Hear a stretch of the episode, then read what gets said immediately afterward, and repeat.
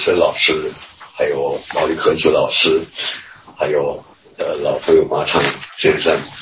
呃，我想可能任何一个中国学者能够在早稻田大学做演讲，并且演讲来了这么多的，包括后边有许多非常了不得的呃人物，我想这都是一个非常荣光的事情。这个历史不应该仅仅在中在日本这样的一个范围内去观察，呃，事事实上这样的一场运动，对于周边国家，尤其是中国，其实产生的影响也是非常巨大的。呃，呃，许多在场的朋友都知道，呃，我个人是研究法学的，呃，虽然也研究法律史，但是法律和历史这两者之间好像存在着某种天然的对立。明治三十多年的时候。英国有一位著名的法律史学家，他的名字叫 Frederick Maitland，呃，他就任呃牛津大学的呃法律史方面的教授的时候，做了一场就职典礼的演讲。他的演讲题目叫“为什么英国的法律史老写不出来？”呃，原因很简单，因为呃历史学家们无从去理解法律法律上面的那些个。像黑话一样的，像非常糟糕的那些个概念，像那个有一个词叫 Low French，呃，是一个特别特别的人为制造出来的最怪异的语言。这种语言是不受法律训练的人绝对无从理解的。但是另外一方面，法律学的研究似乎在培养人们，呃，在培养人们的思维方式中一种毫不关注事物之间的关联的一个思维模式。呃，一部当你能够看到一篇十四世纪的某个英国的法官的判决，你觉得那个判决书里边的有一些内容特别的值得研究，呃，那么它它值得研究其实是对眼前的案件之间是否有价值，而不是它在历史过程的中间的作用。你关注一个，比方说一二一五年的大宪章。呃，一马格纳卡塔，呃，你关注他的时候，你毫不顾及大宪章的历史背景和跟其他的历史事实的关联的时候，你就是一个优秀的律师了。呃，所以我今天在这儿真的是胆大包天。呃，一九八零年的时候，中国最伟大的当代文学家钱钟书先生在早稻田大学曾经有一个演讲，同康同行学者钱钟书先生说。呃，我不懂日文，所以对日本的呃丰富多彩的汉学研究成果一无所知。呃，所以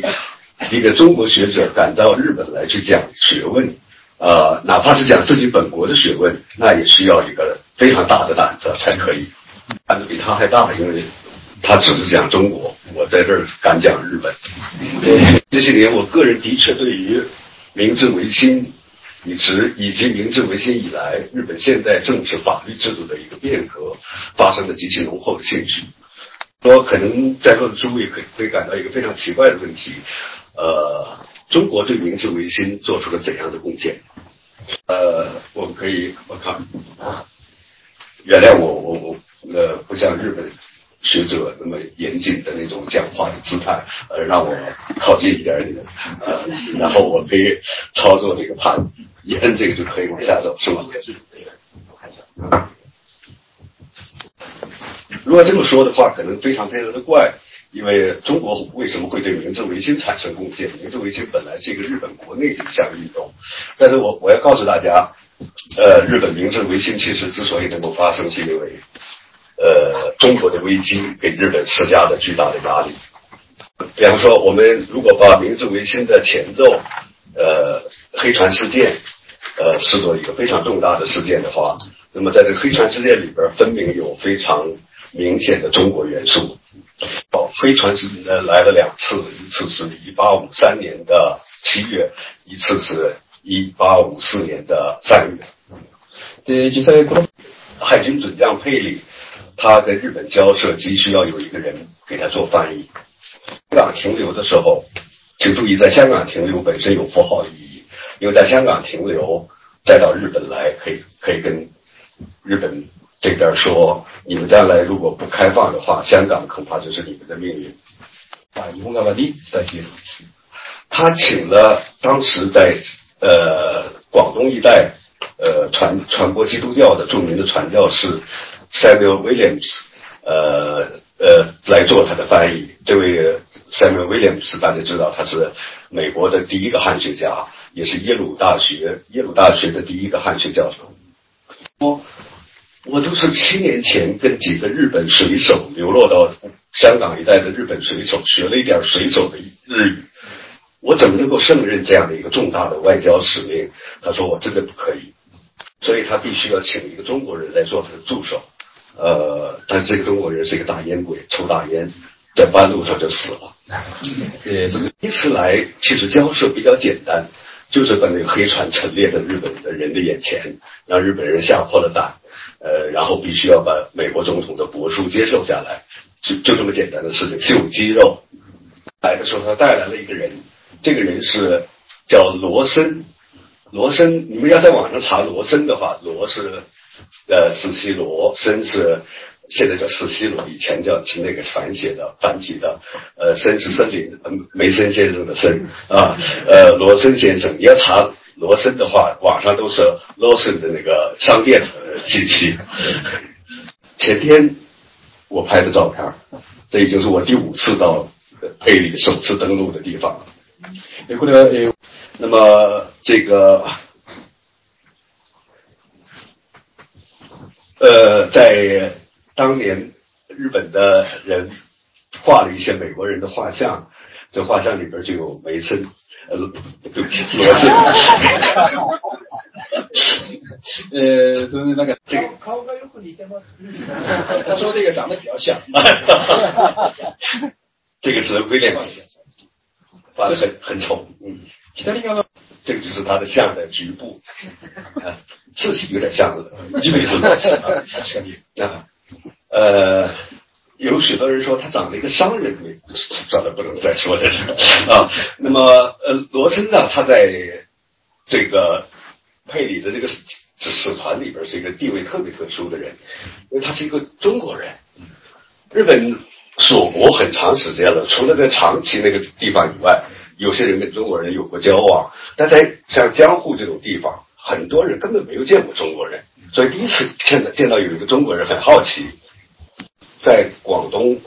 做英做英外国人的汉语老师，在在香港，那么也会说一些英文，但是一点日语不会说。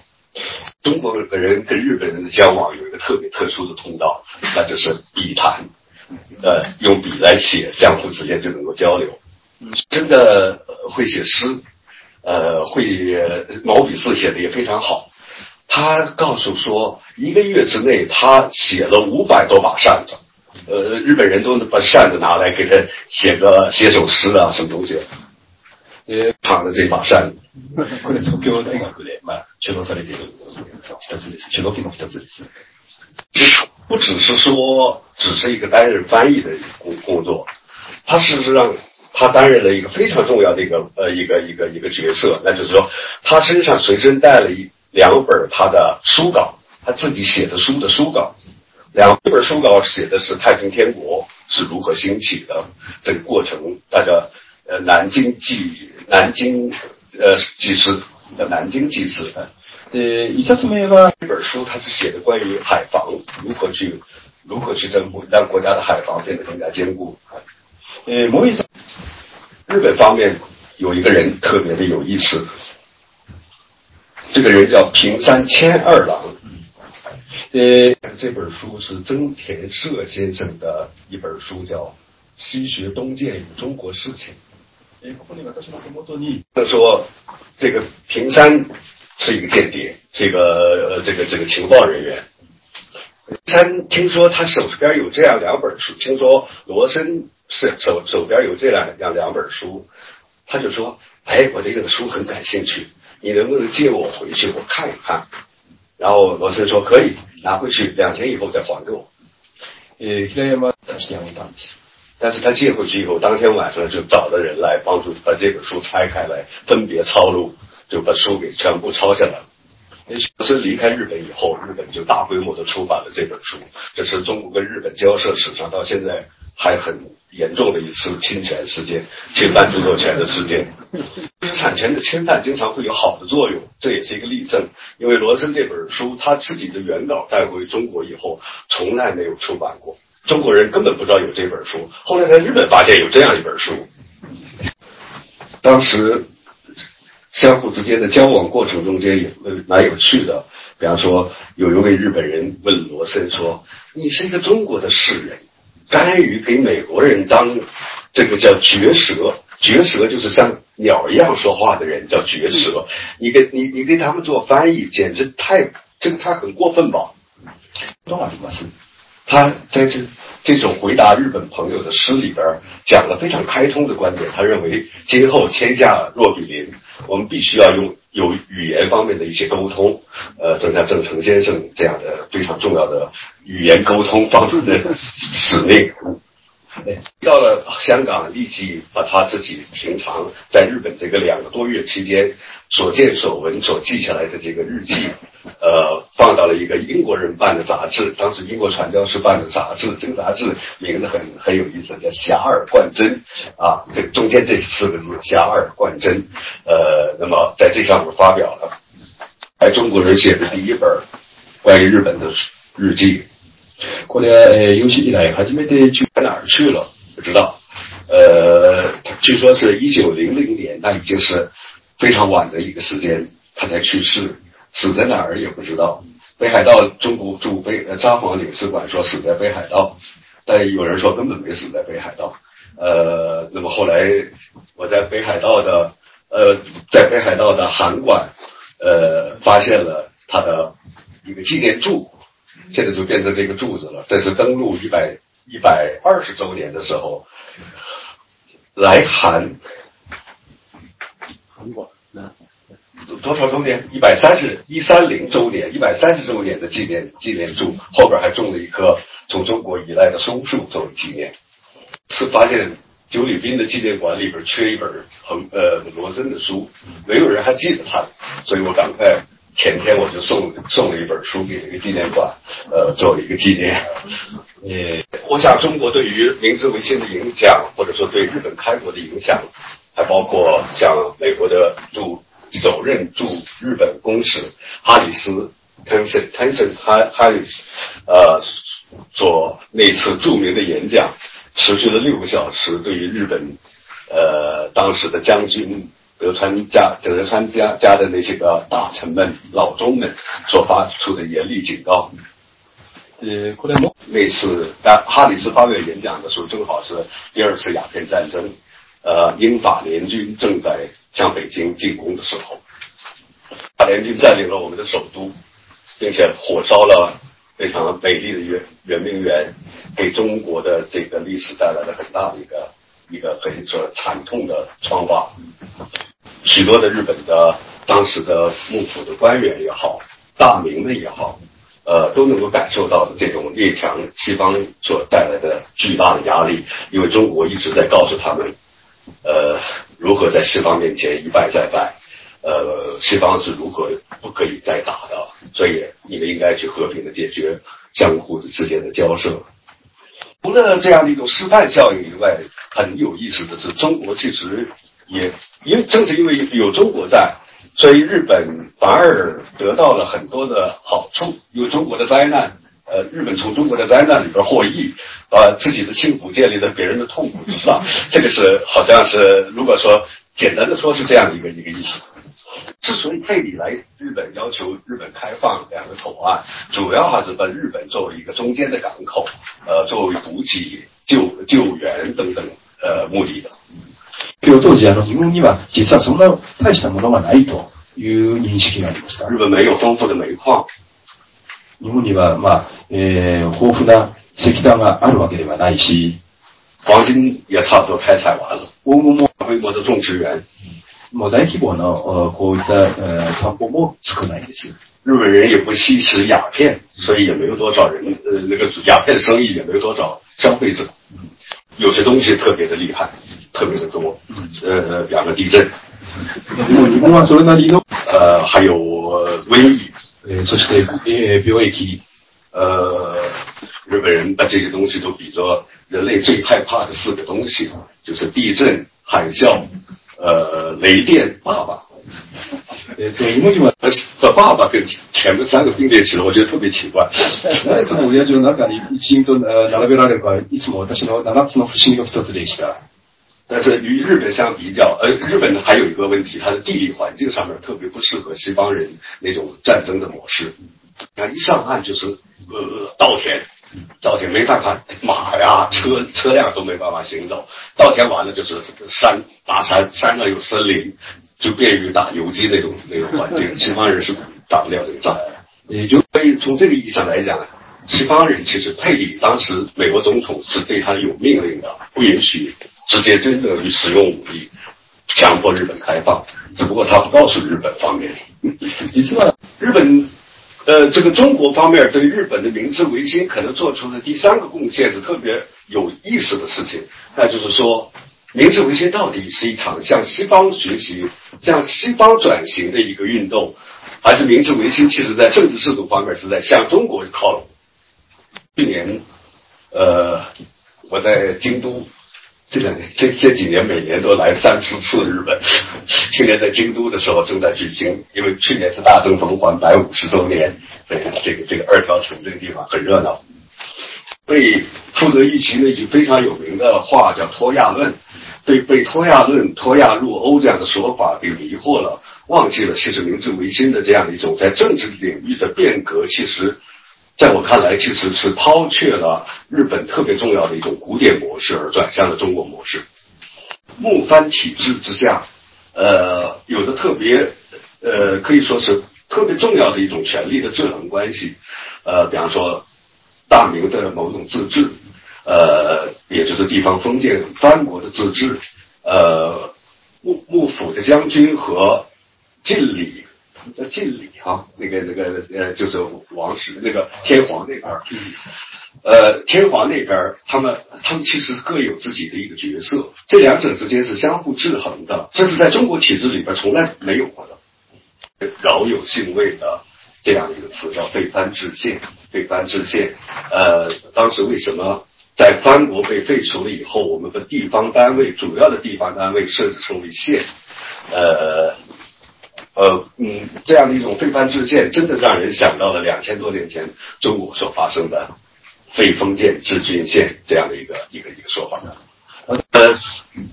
我们今天可以说，现在回过头来观反思或者说观察日本的德川幕府时代两百六十多年的一个统治，其实这样的一种统治模式是特别具有一种古典宪政的意味。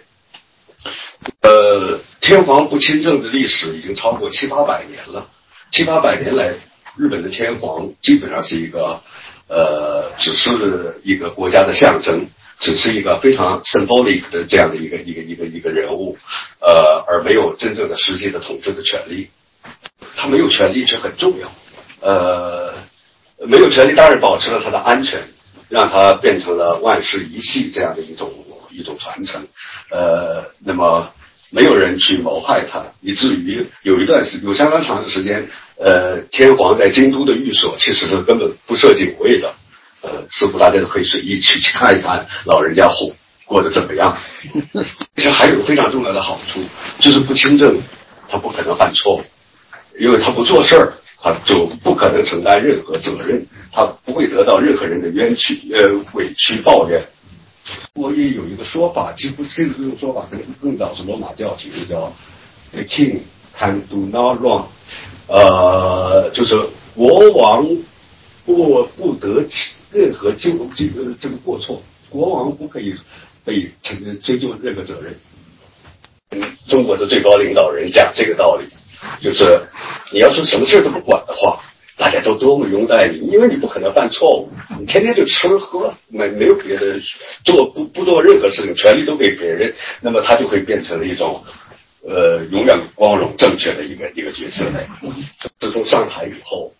到总理都变成毫无权力的人了。这个国家经常有人问，总理是哪个都忘了。呃，所有的事情都是习近平来管，所以大家我我真的为他很担心。嗯，也许有一首中国的歌，叫《你翻译歌太痛苦啊！你就是心太软，心太软，把什么事情都自己扛啊！这就是现在习的一个困难困难。我最佩服郑老师，什么难题都难不倒他。呃，那么呃，另另外，做事的人，行使实际的统治权的人，他们经常是说，他们没有那样的一种特别了不得的光芒。他道德方面、宗教方面，他不起任何作用，他就是一个行使实际的权利的人。你知道这样的做法，使得我们纠正错误就变得更加容易。我在文章里边引用了 Walt Bajot 那本的《English Constitution》那本书，那本书里边讲英国宪法的非常重要的价值是在于宪法有两两种东西的区分非常重要，一种东西是让这个国家变得非常荣耀。华丽辉煌的东西，比方说英国的王室，但另外一方面是非常简朴实用的东西。这种东西就是唐宁街十号那个主人他所领导的这个文官系统，这套系统是非常非常的朴实无华的。日本的体制跟英国的体制似乎有点有点非常相反的一个状态，那就是国王呃。天皇所承担那个呃，天皇所表现出来的反而是朴实无华的。比方说，看京都御所，你会看到那实在是太跟我们中国的紫禁城比较，那简直像是一个公社的，不像是一个像是一个很低层次的一个一个一个君主，他不需要非常大的华丽的外表来显示自己的伟大。天天皇会见外国领导人的时候，坐在那个房间里边，那个房间四周没有一张油画什么的，全部都没有，就这一个房间，干干净净的房间，中间一个桌子，天皇坐这边，外国领导人坐那边，两个人喝一杯茶聊聊天儿。天皇那个居居所可能也就是一个特别普通的地方。天汉宫，哎呀，那还真是极尽华丽辉煌之能事，这个真是很很大的一个反差。呃，那么可能天皇的合法合法性或者正当性正来自于于一方面，他并不行使实际的权利，所以他从来不犯错误；另外一个方面，他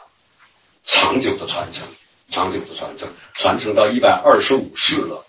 这样的一种传承的这这个这个，这是人类历史上可能所有国家最悠久的君主君主家族，所以它几乎是不可能中断了。那么，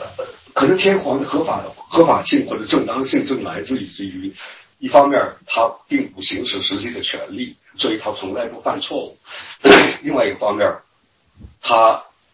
长久的传承，长久的传承，传承到一百二十五世了，这样的一种传承的这这个这个，这是人类历史上可能所有国家最悠久的君主君主家族，所以它几乎是不可能中断了。嗯那么，另外一方面非常非常非常呃，可以说有趣的是，我们在将军这边，在幕府这边看到的场景是一种非常华丽的一个状态。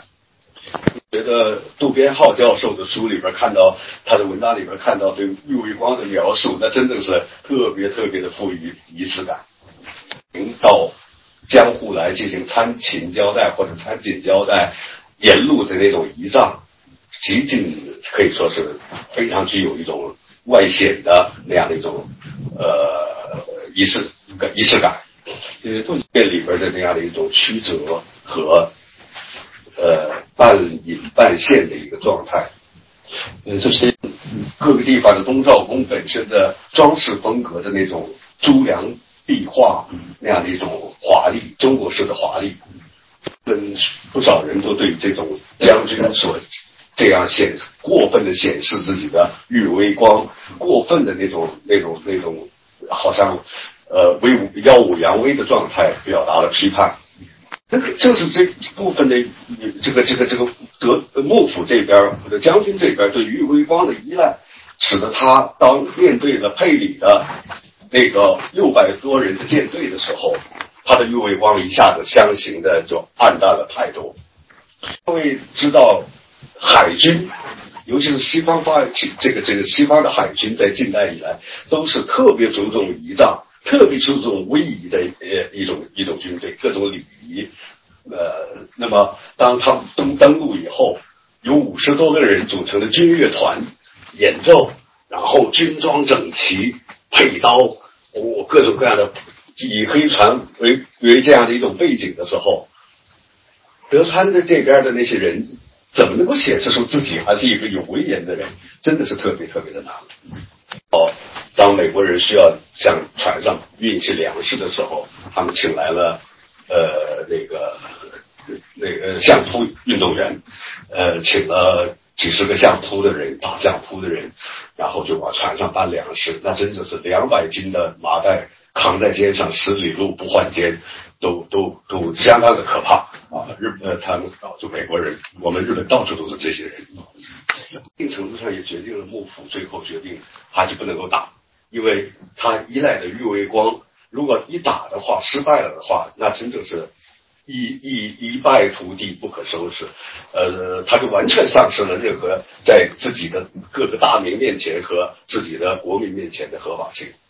我我要加快点进度，这样的这样的讲故事不行的啊。那么第二个方面，日本古典宪政的一个特色就是，它这种三重效忠的一种东西啊，在中国的社会中间特别缺乏。有一个武士对自己的藩主的效忠可能是首要的，这是第一位的，因为呃，正像四十七义士所显示的那样，自己的藩主是自己必须要加以维护和忠忠忠表达忠诚的。同时，对于将军效忠，必须至少要服从。对效忠是对天皇的效忠，因为天皇是神道教的总主总总祭司。对一个日本的武士来说，这三重效忠有时候会发生矛盾和冲突，这是武士们必须经常面临着的一些问题。呃，实际上，当大政逢还、王政复古以及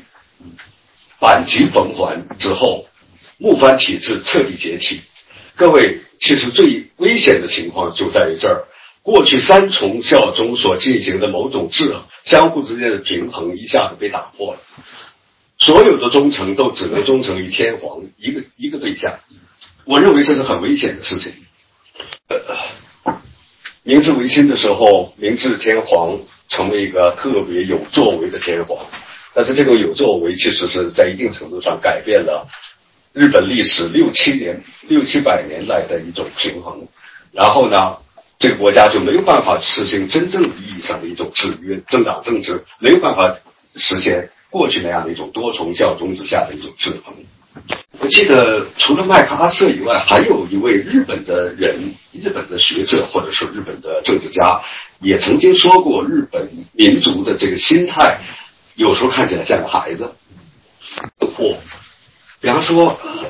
中国经常呃，人会在孝和忠之间有一点儿，有一点儿很犹豫。呃呃，比方说打仗的时候，一想到自己家里边还有八十岁的老母亲，他就觉得我我当逃兵也是正当的。中国人会觉得这也可以不错，但是日本就是要战死到最后。呃，朝日新闻曾经报道过内飞座谈会，内飞座谈会二战的时候有一些。军人死在了中国的战场上，这些母亲被朝日新闻社请来开座谈会，谈他们对儿子死的感受。这些母亲们一边哭着，一边说：“我那个儿子终于死在战场上，他为天皇而死了。”我有时候晚上想想，有时做梦都会高兴的笑起来。他终于为天皇而捐躯了，他终于。呃，哎呀，小时候他特别调皮。哎呀，我真没想到我的儿子会成为这样的一个人，我真高兴，我真高兴。大家都在那说真高兴，真高兴。第三个方面是木藩体制里边的地方自治，这点我就不需要再说了，因为这个在大家面前再说这个实在实在是太不应该了。嗯，是将军武家。啊，对玉微光的依赖和霸权限制，这个刚才已经说了。有时候，工商的阶级化结构，士农工商是一个阶级化的构造，而不是像中国的这种流动化的构造。呃呃，所以这样的话，就反过来反思一下子，我们想想中国、日本在一百五十年前进行明治维新，中国在一百二十年前，整整一百二十年前进行了一场戊戌变法。毛李老师，呃，知道我去年讲的题目跟内蒙湖南很有关系，呃，我今天也愿意再把这一段话引用一下子。他正是在大家知道，一八九九年的时候，他来到中国进行了一个游历，这是他第一次到中国游历。然后呢，回来回来以后，把他这次游历的日记出版。这个游历的日记出版的书名就叫《燕山楚水》，呃，还是还有另外一个名字。一八九九年正好是一八九八年改革的第二年，改革失败的第二年，那场失败非常大的悲剧，呃，非常严重。康梁、康有为、梁启超跑到了日本，啊，康有为跑到了青岛，梁启超跑到了日本，呃，所有的改革措施都被废除了，只剩下硕果仅存的北京大学，当时叫京师大学堂，呃，就是我所现在服务的大学。可以直接翻译这一段话，就是你可以表明，呃，内藤湖南认为，就是中国之所以改革总是失败，中国的问题最最严重的问题就在于，其实是两千多年前从商鞅时代就种下了祸根。在天津进行的这场对话，我认为这个其实是一直以来影响着内藤湖南后来对中国历史的观察的一个判断。呃，可以最后这一部分稍微简要的说一下呢，有一些去年六月三号下午我在这个地方做演讲的时候提到的问题，我不再不再重复。我们简要的看一下中国体制为什么其实没有办法像明治维新那样的获得一种成功。如果这个成功，我们不是说用用用用梅森老师说的更复杂的一种判断吧，中国的这样的一种特殊性有所认识的话，也许就不会像。当年倡导呃戊戌变法的那种康有为、梁启超，那么简单化的理解日本的成功，他们把日本的成功视为一个有雄才大略的君主，一批仁人志士，像尤其是像这个梁启超与吉田松阴，非常非常的夸赞，说他是第一功臣，明治维新第一功臣。有了一批明有一个君主，有一批好的仁人勇勇敢的仁人志士。一个国家就可以幡然改过，就可以变焕然一新、脱胎换骨，这是不可能的。这个其实第一个特点就是我们刚才已经说到的，皇帝万机独揽，同时也危机四伏。也国家思想家对于君主权力的一种想象、一种设定，从来都充满了矛盾，而特别强调君臣臣民忠诚于君主的这样的一种义务。另一方面又特别的强调，当君主是一个暴君的时候，我是需要革命。这样的话就导致一种特别特殊的一种一种一种状态，那就是说，君主其实处在处处在一个一方面特别有权利，另外一方面特别的危险这样一个矛盾的状态。那中国的传统政治的特色是没有地方政治，呃，所有的政治都是中央政治。中央来决定所有的中央的地方的事务，呃，官员都是中央派到地方的，所以我们不可以有自，不可以说自己有 local government 这这种说法。也就是说，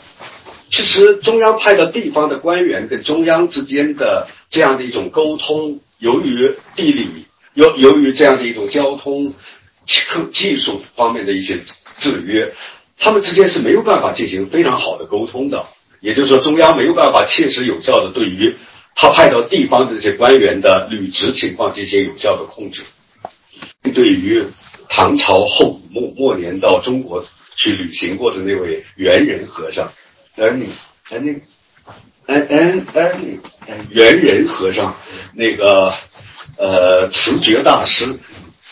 是是是是是哦好。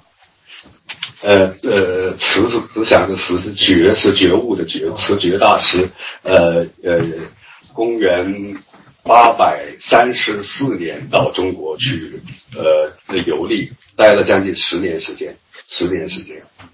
正当时在我的家乡，看到了中国的这个皇帝的诏书下放到地方政府的，我们假装说地方政府的那那种情况。呃呃，那种诏书的传达，呃，怎么去接受？所有的人的脸脸脸要朝向长安那个呃西长安那个方向，然后所有的诏书都要再复制，公布在各个村的村口，然后叫百姓都知道。猿人之所以那么详细的记录这样的事情，是因为他跟日本的体制非常不一样。虽然都叫律令制国家，只看到表面的这种威仪，他没有观察到，其实中国的政治其实是一种下边经常欺骗上面的一种状态。日本叫下克上，但是我们叫下欺上、下骗上啊。呃，上和下之间的这样的一种做法中间。按照苏东坡的弟弟苏辙的观察是说，上边当上边给一种要求索取的时候，皇帝要索取一个东西的时候，比方索取大概是毫厘的少索取，到了下边把你的山都给你挖走，这叫呃一个方面。当上面要赠予的或者要要给恩德的时候，要赐恩德的时候。就是在上面很大磅礴的恩泽，到下面只剩下涓滴之施，就剩下一滴一滴的了，就是这样的一种正恶政的一个一个状态，呃，没有办法纠正错误，因为所有的权利都是由皇帝来去行使的，所以即便是一些技术性的或者说跟道德没有关系的方面一些决策。发生了错误，我们也仍然没有办法纠正。中国经常有些汉书法写的是错字，就是因为过去皇帝曾经写过那个错字，所以那个错字就变成不是错字了。因为皇帝不可能是错的。接下来就是由于士农工商，呃，这个这个这中国的科举考试，把士农工商这样的一种好像在日本是彻底相互隔绝的一个状态的一个阶级构造，变成了一种很流动、高度流动性的构造，呃。但是这种流动性的构造，内藤湖南认为这是一个现代化、现近代社会的一个标志。但在我看来，它削弱了社会和社不同的社会阶级之间斗争和妥协的可能性。等于说，人变成了一个一个的家庭的一个一个社会。就是科举考试所带来的一个中国的官员的语言风格和知识结构的一个一个差异。将军可能不需要有多少。文采，他他说，因为我是将军，所以你们必须服从我。而中国的政治慢慢变成了一种靠一种非常华丽的修辞，靠一种美丽的言说来去呃影响国民的心态，来去获得一种更加好的正当性。呃，最近这些年越来越关注这个中国的古典的这个文言文，尤其是偏偏立体。就是说，对仗体对于中国的呃，也对于中国决策的精精致程度、严谨程度，那个 digital 的这种可能性的一种影响。自己知道，有个德国哲学家曾经跟一个日本哲学家有个对话，关于日本的语言的是否适合进行最严谨的进行论证的问题，进行 argument 的问题，好像。那日本哲学家也承认日语好像不有点含糊，有点含蓄。呃，日本人对人的批评，在中国人听来都像是表扬一样。我想，其实这样，日本朋友也很难理解中国人所平常写作。我指的是古典古典时期的中国人，他们必须要用一种特别的书面化的形式来去表达自己的时候，他们的写作经常必须要进行一种对仗。像著名历史学家陈寅恪教授或者陈寅恪教授曾经说过，其实他有他的好处，就是把那事物的两面的道理能够都展现出来。对于对于最高层次的文人所追求的某种呃展现，跟全国的官员平常总是都写这样的对仗体的文章，我认为这是完全不同的两回事儿。那曾经一百年前或者一百零一年前。北京大学的胡适先生，胡适教授，他当时刚从美国回来，担任北大教授。他提出来了文学改良刍议，他提出来了说，我们要今后写文章不要用典故，不要都讲求对仗。我认为其实是特别具有革命性的一种主张。呃，让我再结结说几句结语的话。简单的，赶快结束我这个过于过于冗长的 呃呃演讲。铁丝龙的后面，当发现呃，包括历史学界，最近中国的历史学对明治维新也越来越感兴趣。呃呃，中国总是在这个过程中间被作为一个相反的一个模模模式提出来，因为日本总是成功，中国总是失败。呃，这是一个特别让人沮沮丧和绝望的一个研究。中国政府，呃呃，刚才梅森老师说，日本官方有一些自己的说法，中国的政府可能对民族维新没什么说法，他们对于戊戌变法也没有多少意图要纪念。呃，甚至还有一个因素，就是说，中国在过去的四十年来，尤其是晚近的这三十年间，经济的迅捷的发展，国力的增强，也让我们的挫败感变得好像减轻了一些，仿佛是过去整次失败，现在我们终于看到了成功的希望。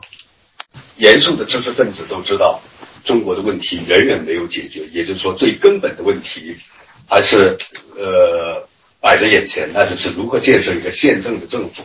如何建设一个民主的社会，一个自由的社会。这些根本问题其实远远没有解决，差距很远。有宪政所带来的权力制衡，自由所带来的人民的一种独立人格的树立，没有民主所对政府权力的约束，我相信